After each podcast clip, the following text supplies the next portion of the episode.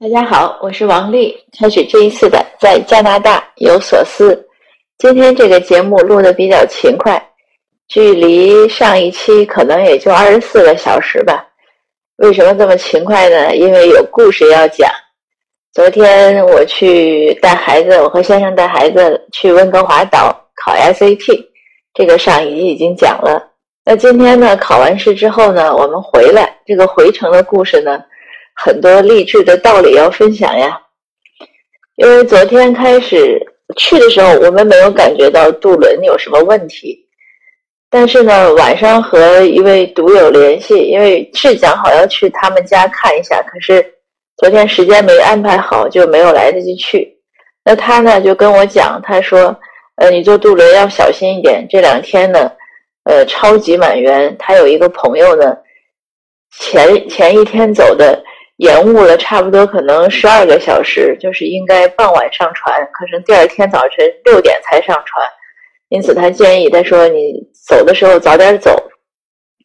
那我本来呢没当回事儿，我觉得自己挺幸运的，反正我来的时候呢是很准时的。可是今天早晨呢，当我送孩子去 SAT 考点的时候，因为去和接送和接呢都在那儿等一会儿，就遇到很多家长。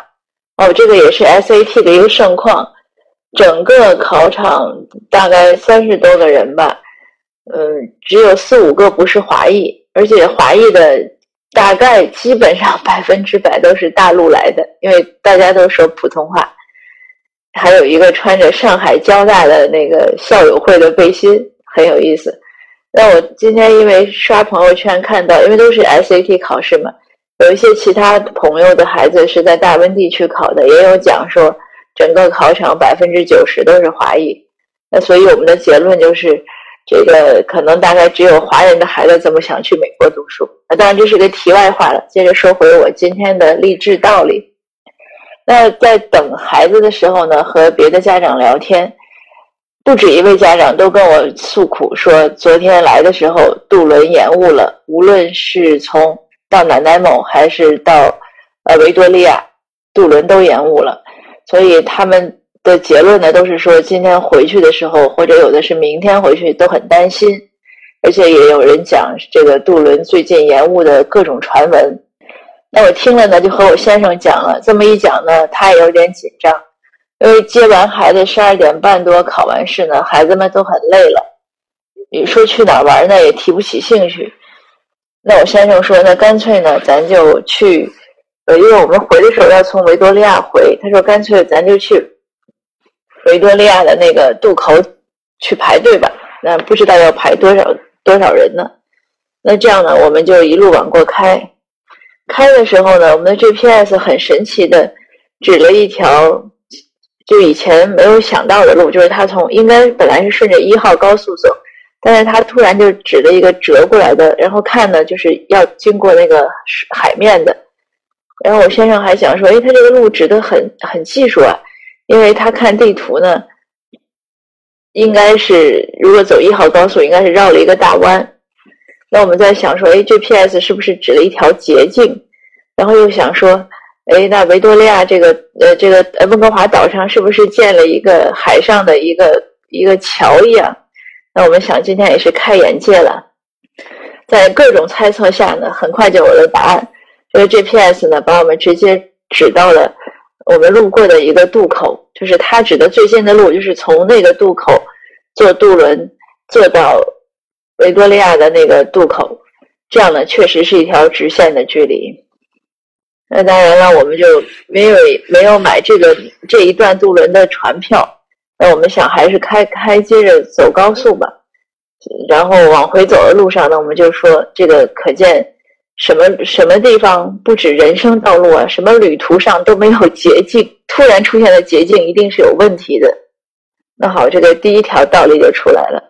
那又开了时很短的时间呢，我儿子就提议，他说：“你们是不是看一下你们的那个 GPS 的设置，是不是没有回避渡轮？”他说：“如果你们没有回避渡口的话呢，他一会儿又给你绕回来了。”哎，我们一听，这个确实这个提议是很有道理的。那赶紧靠边停车，把那个 GPS 调出来一看，果然我们没有回避那个渡口，那赶紧就回避掉，这样呢，他就能马上就把我们指到高速上了。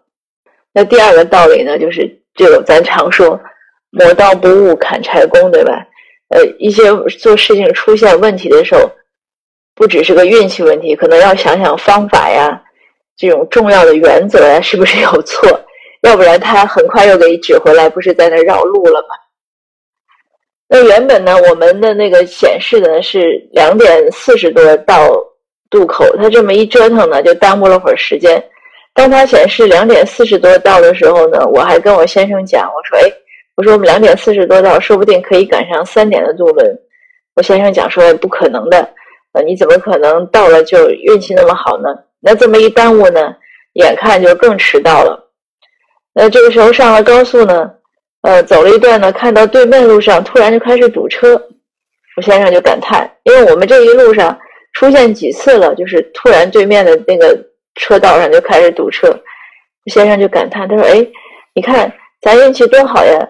总是出总是出现对面的路上堵车，他这么一说，我赶紧就敲那个就是前面那个挡板，我说：“哎，呸呸，别这样讲，因为人家不是讲有时候说嘴打嘴嘛。”那是这样，不出几分钟，我们这边也开始堵。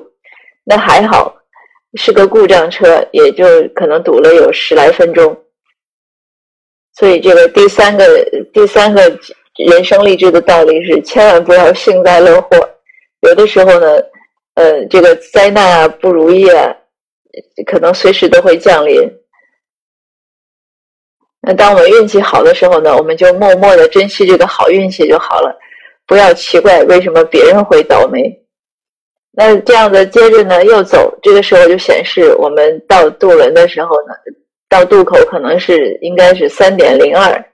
那在这个时候。我还是怀着美好的愿望，我说：“哎，三点零二，没准我们还是可以赶上渡轮。”因为我在查那个渡轮的那个，就是它的轮渡的 schedule，我就要看一下，就是它的那个排计划吧。我要看一下，假设三点呃或者四点，我们能赶上哪班渡轮？我为什么会说希望能赶上三点的渡轮呢？因为当时已经是两点五十几分了，那个三点的渡轮显示呢，它还没有满。而且它还在不断的更新的更新它的那个状况，它隔几分钟你再刷屏，它就更新一下，说这是比如两点五十八的状况。两点五十八的时候呢，显示它还有百分之二十六的空余，就是小车的这地这个这边大车的已经满了。那我就跟我先生讲，哎，我说说不定我们是可以赶上。我先生说你想的太好了，不可能的。那这样的说着呢，我们就一路顺风的开到了那个渡口。开到的时候呢，我们前面是没有车的。那当然，我们很快就轮到我，就开过去。呃，我把那个，因为我们预定的呢是晚上九点的，我就把预订单给他，他扫了一下，他也没讲。他说：“哎，他说这还有空。”他那个当时那个扫我们码的那个工作人员呢是位女士，她就是很很惊喜的笑着说：“他说你快点那个把卡拿过来让我刷一下。”说完了，他有点不好意思，他说：“啊，不过没关系。”呃，他说，他的意思就是他扫他在扫码的时候呢，他说他们里里面的工作人员说他们已经知道了你们要上船，那这样我们就那个可能有一百多名吧，我们就开着，那每一个指挥车辆的人看到我们都竖大拇指，也就是就叫我们快一点，那我们当然也回他回应一下了，就这样一路 happy 的，我们冲冲过了栈桥，然后冲到了船舱上。呃，我们上船可能几分钟之后，那个栈桥才起来，然后过了十分钟，可能船就开了。所以我就说这个是个奇迹了。我们三点零四赶上了三点原计划三点要开的船。那当我们坐在车里的时候呢，我就跟我先生感叹了，应该是第四条的今天的励志的这个道理。我说，你看，这个就充分的说明一点：梦想总是要有，万一实现呢？那我先生就笑了，他没有反驳我，因为我们两个性格呢有有些不同。我他是个很现实、很脚踏实地的人，金牛座的嘛，就他没有任何这种不切实际的呃幻想，而我呢，经常是会充满了各种想象。那这一次他没有反驳，因为他也觉得很顺。那我们确实很顺，我们船回来到呃。就是到温哥华这边呢，也基本上是准时，可能晚了十分钟。那一路开回来呢，也是很顺利。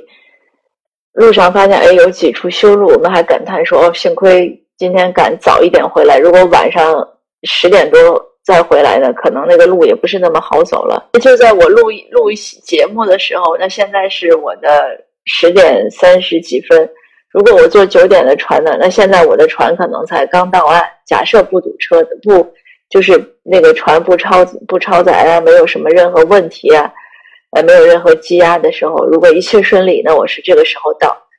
那今天因为我们做了一个正确的选择，改了做了一个临时的变化，而且运气也确实相当好。呃，到现在呢，我们已经呃在家里待了几个小时了，非常舒服，该收拾的、该整理的都做好了。那所以我就特别想和大家分享。呃，我觉得这句话真的是很重要，梦想一定要有，万一实现呢？因为我以前做分享也和大家讲过很多次，我喜欢做计划，我也建议每一位朋友呢，你都做个计划，把你的，你可以从十年或者五年计划甚至做起，你希望十年以后或者五年以后，你完成什么任务，实现什么目标。你的生活啊，工作啊，达到哪一个地步，你都可以写在一张纸上。如果不愿意让人知道，你就把它藏起来，或者写在一个隐秘的日记里。那你这样定了计划之后呢，你再按照这个长远的这个目标呢，去一步一步倒推，去努力。过几年呢，你会发现，哎，你的一张纸上的很多想法，其实都是会实现的。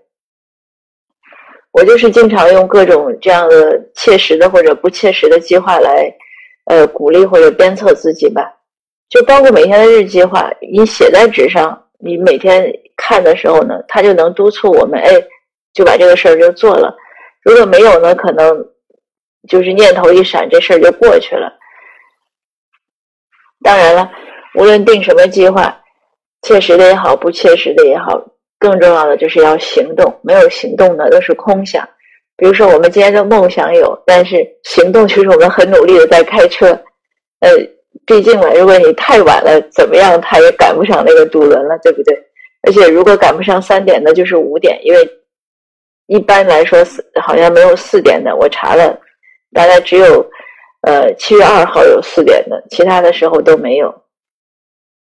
那我也很高兴的和大家分享我今天的各种好运的喜悦吧，嗯，谢谢大家，我们继续一起努力，一起给自己定计划，一起有梦想，然后呢，各自努力去实现自己的梦想，好吧？